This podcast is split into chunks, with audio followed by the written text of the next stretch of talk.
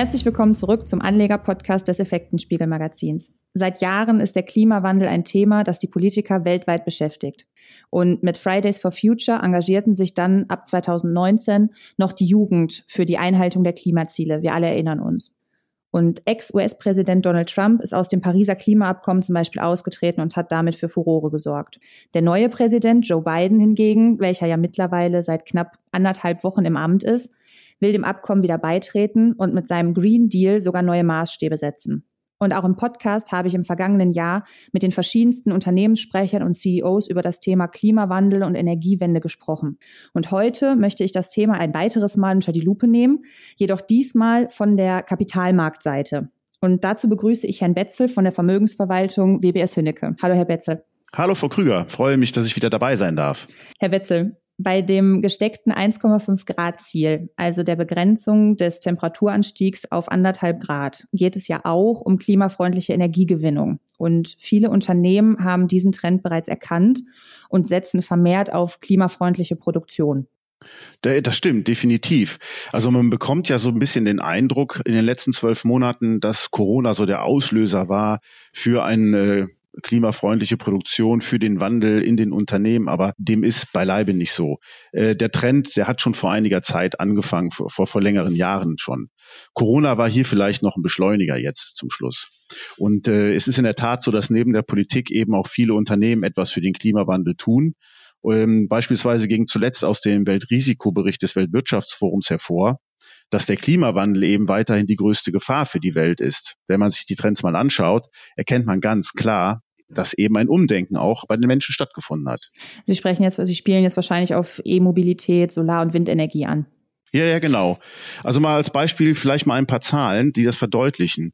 Bis Oktober 2020, also bis letzten Oktober, wurden im letzten Jahr in Deutschland 252.000 Pkw-Neuzulassungen im Elektrobereich registriert. Und der Marktanteil bei Neuzulassungen insgesamt lag damit bis Oktober letzten Jahres bei 10,8 Prozent.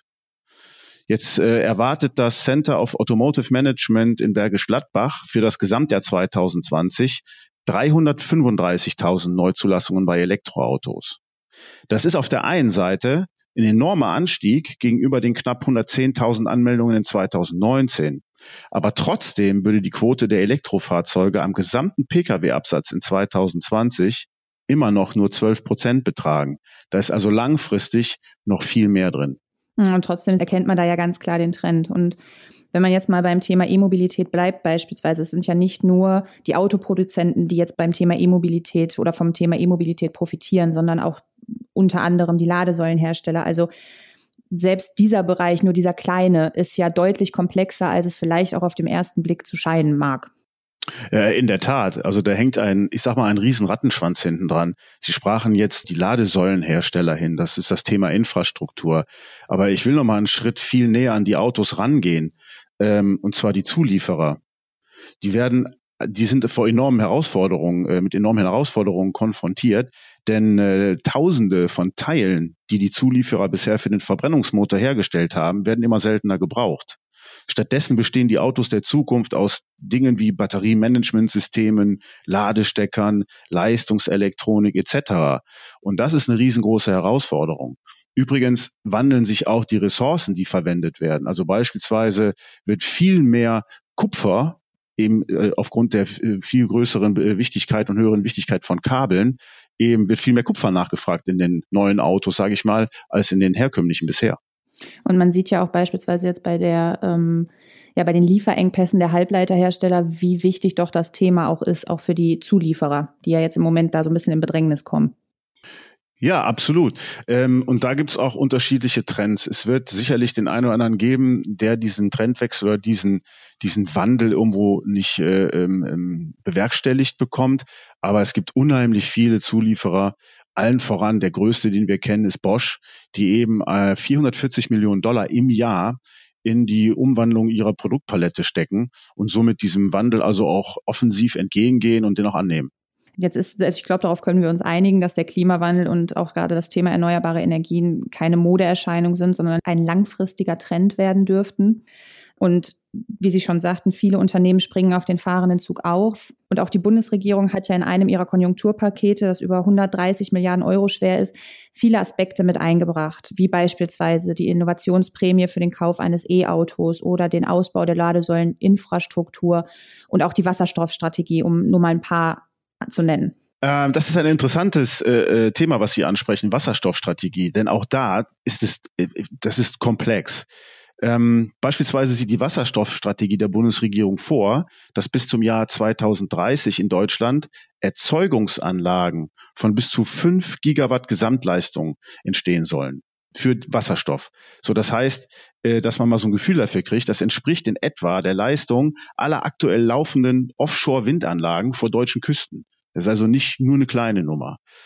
Äh, mit anderen Worten, die Unternehmen können es sich auch überhaupt nicht länger leisten, Wandel zu ignorieren. Sie müssen darauf reagieren und an der Stelle wird es eben von der Politik mit angeschoben. Das dürfte ja auch einigen Bereichen weiterhin kräftig Schub liefern. Genau, genau. Das ist das, was ich vorhin meinte. Es ist die gesamte Wertschöpfungskette betroffen. Und äh, bleiben wir da mal bei dem Beispiel Wasserstoff. Ähm, der Fokus der, der Bundesregierung und auch anderer Länder liegt auf der Förderung von grünem Wasserstoff. Also damit ist Wasserstoff gemeint, der aus regenerativen Energien wie Wind, Wasser und Sonne hergestellt wird. Und deswegen sind also nicht nur Unternehmen interessant, die beispielsweise Brennstoffzellen herstellen und produzieren, aus Anlegersicht.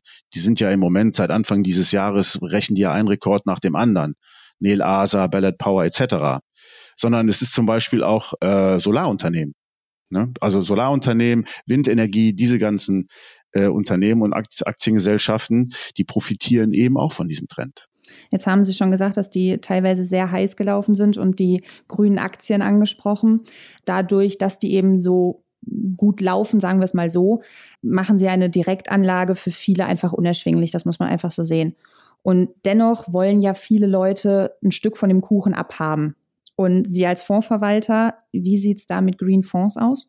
Also ich glaube, es wird jetzt keinen überraschen, wenn ich sage, auch an der Stelle ist der Markt extrem gewachsen in den letzten Jahren. Es gibt mittlerweile über 200 Fonds, die als Anlagezweck die Themen Umwelt, Klima oder erneuerbare Energien haben. Und äh, die Strategien dieser Fonds, da ist für jeden Anlegertyp was dabei. Das geht über einen Mix aus all diesen großen Themen bis hin zu einer Fokussierung in kleinste Bereiche hinein, wie zum Beispiel nachhaltige Fischaufzucht. Also da ist definitiv für jeden was dabei.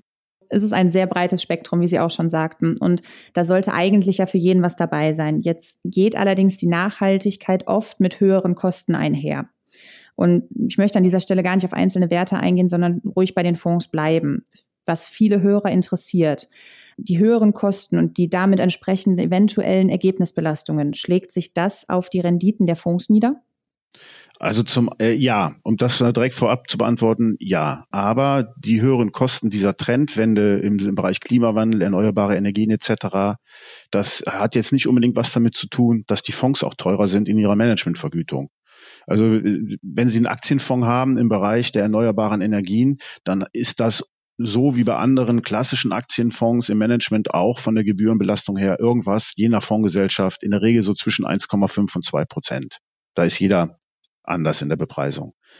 Aber das ist so die Marschrichtung, da kann man sich dann orientieren. Und diese Verwaltungsvergütung, die jährlich anfällt, die ist schon in der ausgewiesenen Performance der Fonds enthalten. Also ja. Und jetzt hatten Sie ja bereits angesprochen, dass der Bereich grüne Aktien bzw. Nachhaltigkeit in den vergangenen Jahren enorm gewachsen ist. Also immer 200 Fonds ist ja schon eine stattliche Summe. Genau, richtig. Richtig. Und ich darf vielleicht noch anfügen, ähm, wie eben schon angesprochen, betrifft der Aspekt der Nachhaltigkeit ja auch traditionelle Unternehmen. Und ähm, Investoren legen eben mittlerweile immer größeren Wert auf eine nachhaltige Unternehmensführung nicht nur Klimawandel und andere Dinge, sondern auch nachhaltige Unternehmensführung. Und äh, Investoren klassifizieren diese anhand der sogenannten ESG-Kriterien. Wenn ich da kurz eingrätschen darf. Na klar. Was ähm, dann viele Hörer wahrscheinlich jetzt einfach interessiert. Was sind die ESG-Kriterien? Äh, klar, gerne. Also ähm, ESG, das ist das E, das steht für Englisch Environment, also Umwelt. Das S für das äh, Soziale, Social. Und G für Governance, also gute Unternehmensführung. Also wie eben angedeutet, fließen eben in diese Themen, in diese drei Buchstaben nicht nur die offensichtlichen Dinge wie Umweltschutz ein, sondern auch faire Regeln zur Produkthaftung oder die Einhaltung von Antidiskriminierungsrichtlinien. Das heißt, es gibt mittlerweile auf der internationalen Ebene in der Investorenwelt ähm, eine Liste von Punkten, wo eben diese Beispiele unter anderem drinne sind, die man sich anschaut, um einen nachhaltigen Wandel in den Unternehmen bewerten zu können, um eine, um einen Vorstand einer Konzerngesellschaft auch daran messen zu können. Hält er denn neue Umweltstandards ein? Wie ist denn bei Ihnen die Antidiskriminierungsrichtlinie umgesetzt? Und, und, und. Und ähm, da, dafür gibt es ein, wird ein Ratingsystem entstehen oder ist schon in der Entstehung. Und der Trend wird dann auch bei Investmentfonds dahin gehen, dass in Zukunft jeder einzelne Investmentfonds ein Rating haben wird bezüglich seiner nachhaltigen Investments in Form eines ESG-Gütesiegels. Also es ist schon ein sehr großer Bereich und komplexes Thema. Genau, ein komplexes Thema und hat auch definitiv noch Wachstumschancen. Absolut, absolut. Und es zwingt auch die Investoren und die Fondsgesellschaften und die Anleger generell in dieses Thema, äh, ich sag mal, hinüber zu wechseln und sich dem auch viel mehr zu widmen. Und wir machen das auch durchaus, merken wir das. Also wir haben durchaus bei uns auch im Umfeld Kunden, die von sich aus mittlerweile kommen und sagen, habt ihr nachhaltige Fonds? Hat der Fonds ein ESG-Kriterium? Also diesen Trend kann man durchaus sehen. Also es ist auf jeden Fall eine Sparte mit, mit großem Wachstumspotenzial. Ich finde, so könnten wir das eigentlich ganz gut abschließen, das Thema. Und es sollte für jeden was dabei sein. Welche Aktien einen genaueren Blick wert sind, erfahrt ihr wie immer auf unserer Homepage effekten-spiegel.com und in unserem Journal. Ich bedanke mich an dieser Stelle, Herr Betzel, für das interessante Gespräch über grüne Aktien. Sehr gerne. Mir hat es wieder sehr viel Spaß gemacht. Vielen Dank, Frau Krüger. Sehr gerne. Und auch von euch, liebe Hörer, verabschieden wir uns an dieser Stelle und wir hoffen, ihr seid auch das nächste Mal wieder dabei und bis dahin bleibt gesund.